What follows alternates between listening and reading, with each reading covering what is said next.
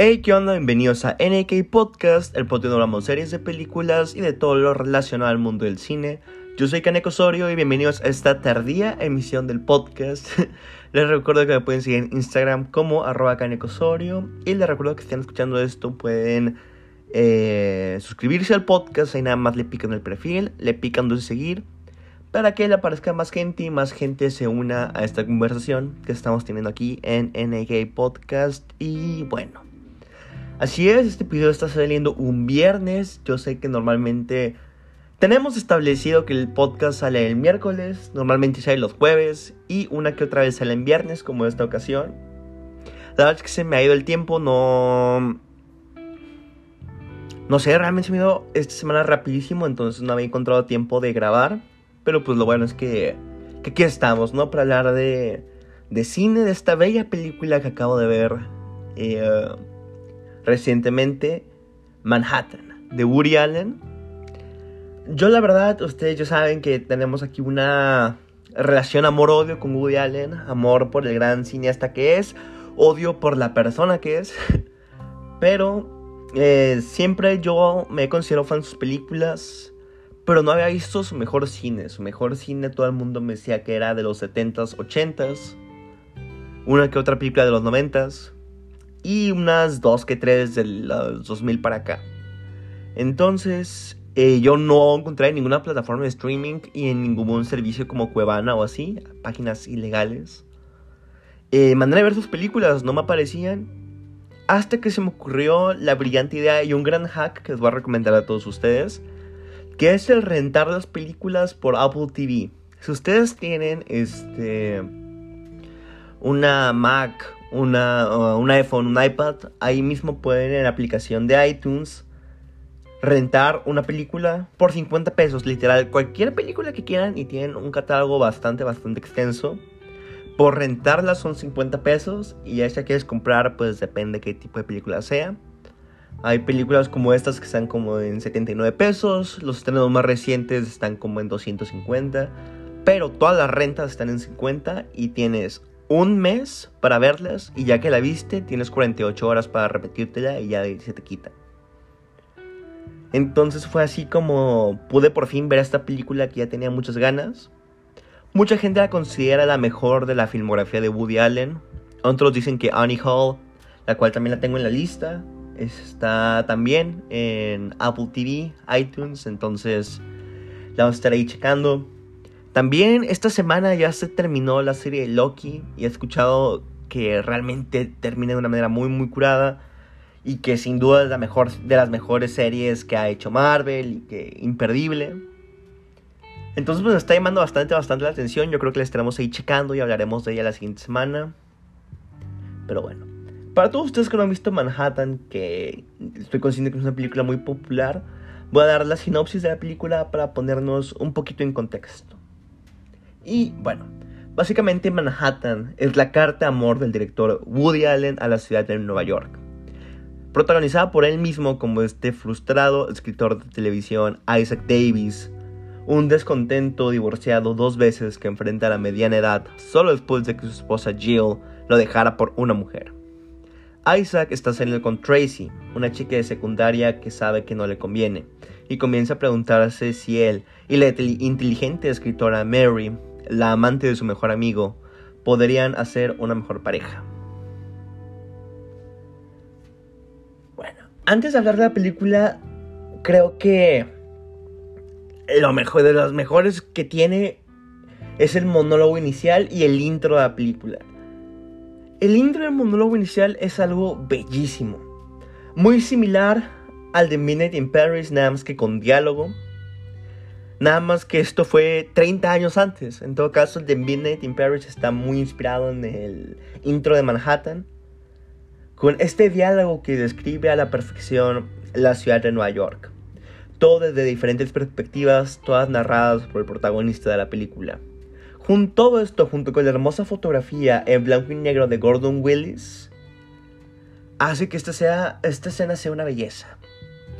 ¿A qué me refiero de todos los puntos? Vemos cómo es que Woody Allen trata de hacer, bueno, Isaac, el personaje de Woody Allen, trata de hacer como este intro a su libro hablando de Nueva York. y vemos cómo es que la empieza a escribir, cómo es que la ve todos estos distintos ángulos desde el lado de este amante de la ciudad, desde el lado de las cosas malas que tiene como toda la población, desde el lado artístico, desde el lado sexual. Lo ve de distintas formas y todas y cada una son completamente válidas a lo que es la ciudad. Y desde siempre se ha sabido que Woody Allen tiene un amor a Nueva York y qué más que una película basada en Manhattan.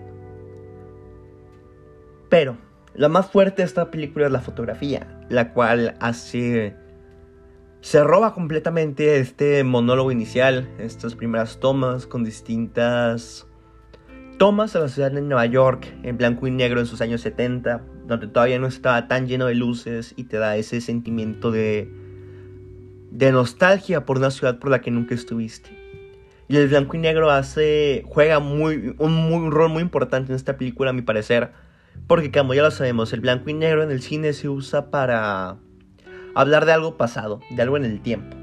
Yo creo que Woody Allen, en lugar de hacerlo para tratar de comunicarnos que fue algo en el pasado, tratar de hacerlo algo atemporal.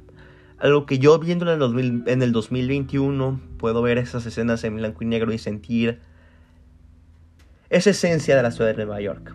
Entonces, creo que fue una algo excelente por el director de fotografía Gordon Willis.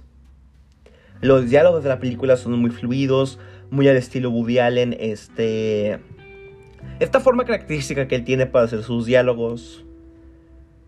Vemos esta, como al igual que muchas de sus películas, es como una autobiografía de cómo él se percibe a sí mismo y se pone en estos distintos escenarios. Fun fact, yo nunca he visto una película de Woody Allen protagonizada por él.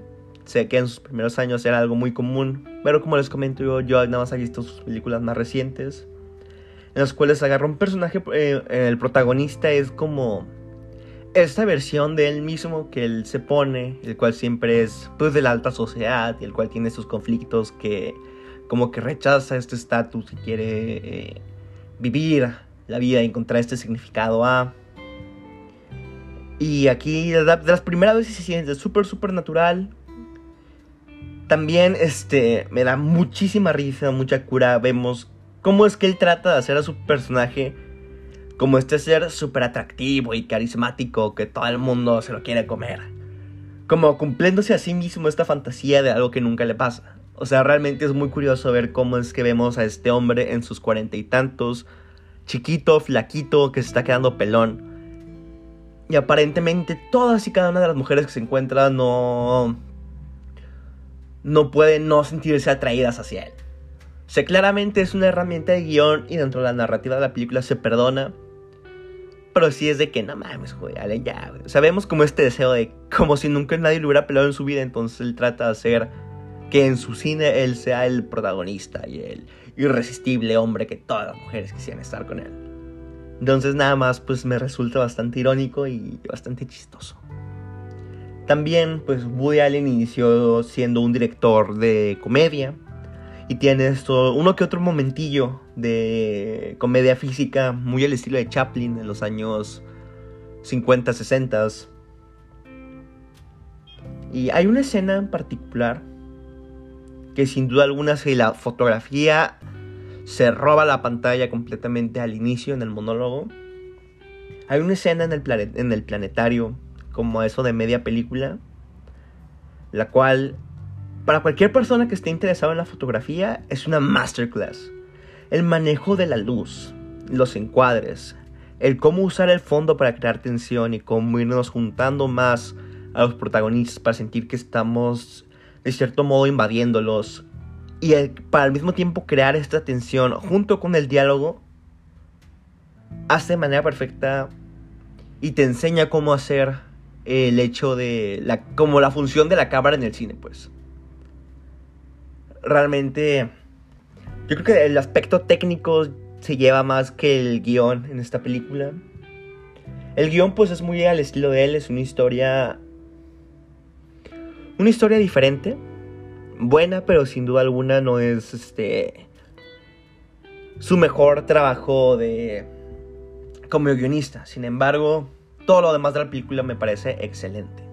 Las actuaciones también son muy buenas, desde Woody Allen, Diane Keaton, Mario Hemingway, Michael Murphy y el cameo de una joven Meryl Streep que curiosamente creo que nunca he visto una película donde salga Meryl Streep joven, siempre ya la he visto como esta señora de renombre. Tengo muchas ganas de ver una película de ella que es de sus clásicas ideas, que la lanzó a la fama como una actriz talentosa y no solo como una cara bonita, que es la de Kramer contra Kramer que tiene una dinámica muy similar a Marriage Story. Me acuerdo cuando apenas estrenó esa película y yo creo que esa fue mi película favorita de 2019, Marriage Story. Hubo mucha comparación entre esa película y Kramer contra Kramer diciendo que la segunda película era mucho mejor. La protagonizada por Meryl Streep. Desde entonces tengo mucha curiosidad de verla.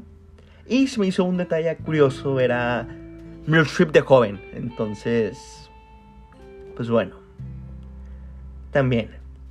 Hay un diálogo, eh, ya tres cuartas partes dentro de la película, que os voy a decir. Dice, se quejaba de la vida, pero nunca tenía soluciones. Anhelaba ser un artista, pero eludía los sacrificios necesarios para hacerlo. En sus momentos más íntimos hablaba de su miedo a la muerte, que elevaba a niveles trágicos, cuando en realidad era puro narcisismo. Creo que este, este pedacito de diálogo demuestra de una manera perfecta el por qué Woody Allen es considerado como uno de los mejores screenwriters de Hollywood. O bueno, era.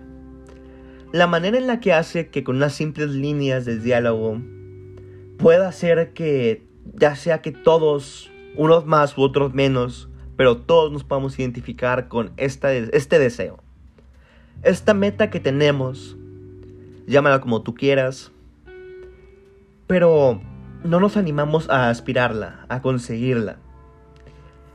Y cómo es que con estas simples líneas puede reflejar todo eso, a mí me parece algo excepcional. Lástima que al mismo tiempo que, pues como he hecho, tenía esta meta de sacar 50, eh, una película por año y tiene más de 50 películas, no todas, pues es como dar un balazo, ¿no? No todas van a ser hits, no todas van a ser obras maestras, tiene... Su guionismo ya más, este, al final de su carrera llega a sentir un poquito repetitivo. Es más, viendo esta película me doy cuenta que en la primera película de Woody Allen que vi, que fue A Rainy Day in New York, tiene mucho como este... Como queriendo volver a este Woody Allen viejo, pero no innovando, pues tratando de repetir lo que ya hizo.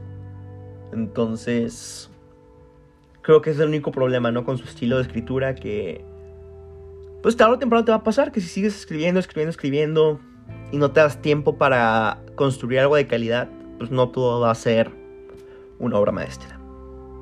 También, el final de la película y este análisis que hace Woody Allen a las cosas que realmente hacen que haga la pena la vida para cada quien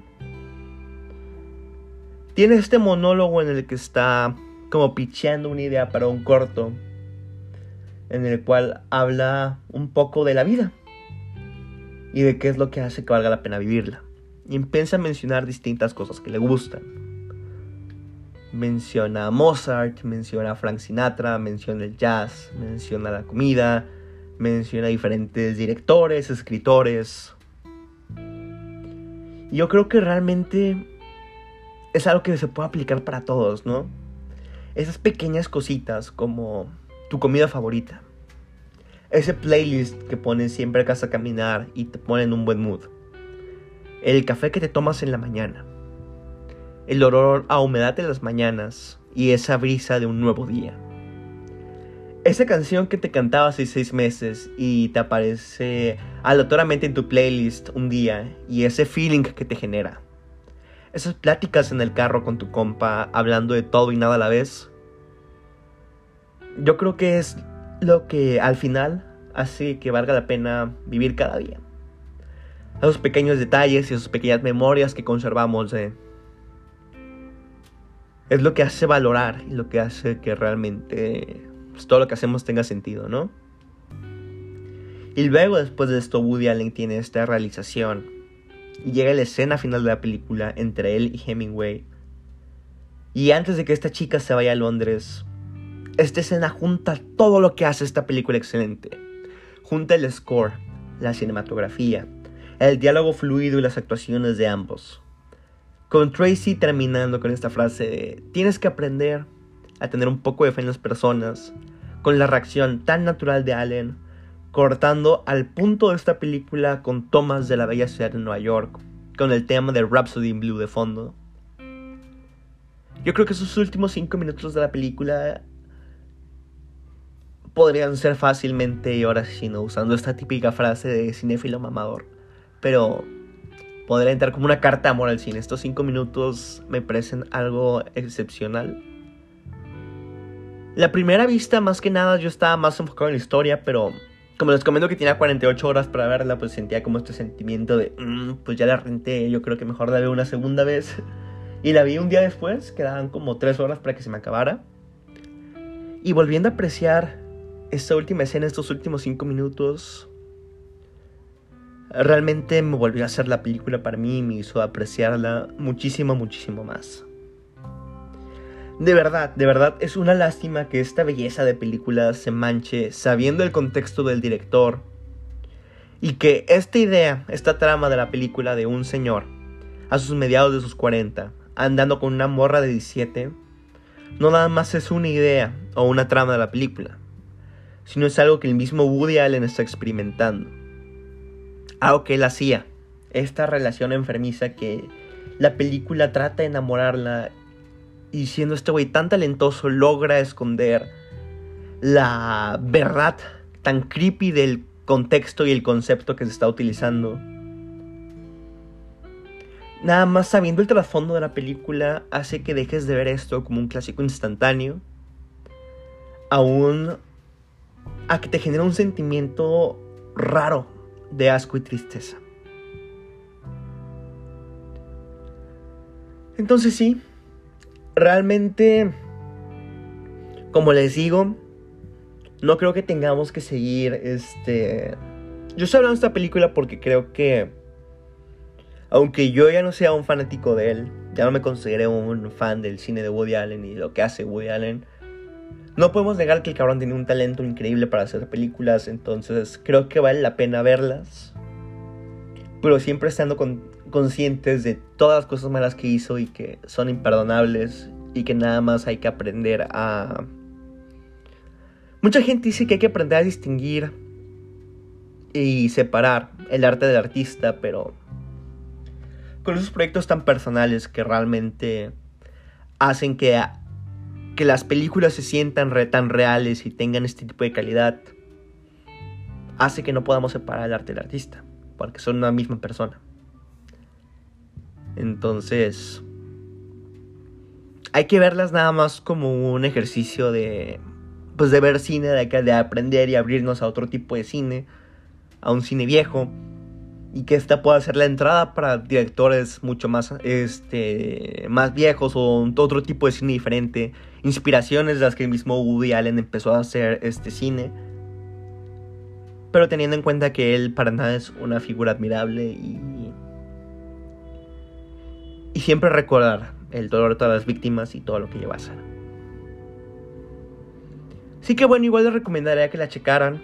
Está, como les comento, en iTunes Store o en Apple TV, como sea que le llamen.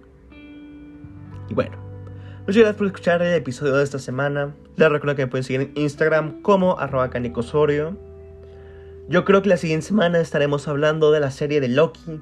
También hay una serie que ha sido teniendo muchas nominaciones en los Emmys. Eh, acá en las nominaciones. Y se llama May I Destroy You, algo así se llama. No me acuerdo bien el nombre, lo tengo ahí pendientillo, pero está en HBO Max. I May Destroy, Destroy You, creo que se llama. No me acuerdo, la neta, la neta no me acuerdo, pero he escuchado que es una serie, una miniserie buenísima, como de 8 capítulos. Entonces, chance hay doble podcast la siguiente semana. De Loki yo creo que lo haremos 100%. A lo mejor haré un episodio de esta serie que les comento, a lo mejor no. Ya veremos cómo se desarrolla. Espero que la siguiente semana mínimo un capítulo si salga a tiempo, si salga el miércoles de NK Podcast. Así que bueno, muchas gracias por escuchar y nos vemos el siguiente podcast. Bye.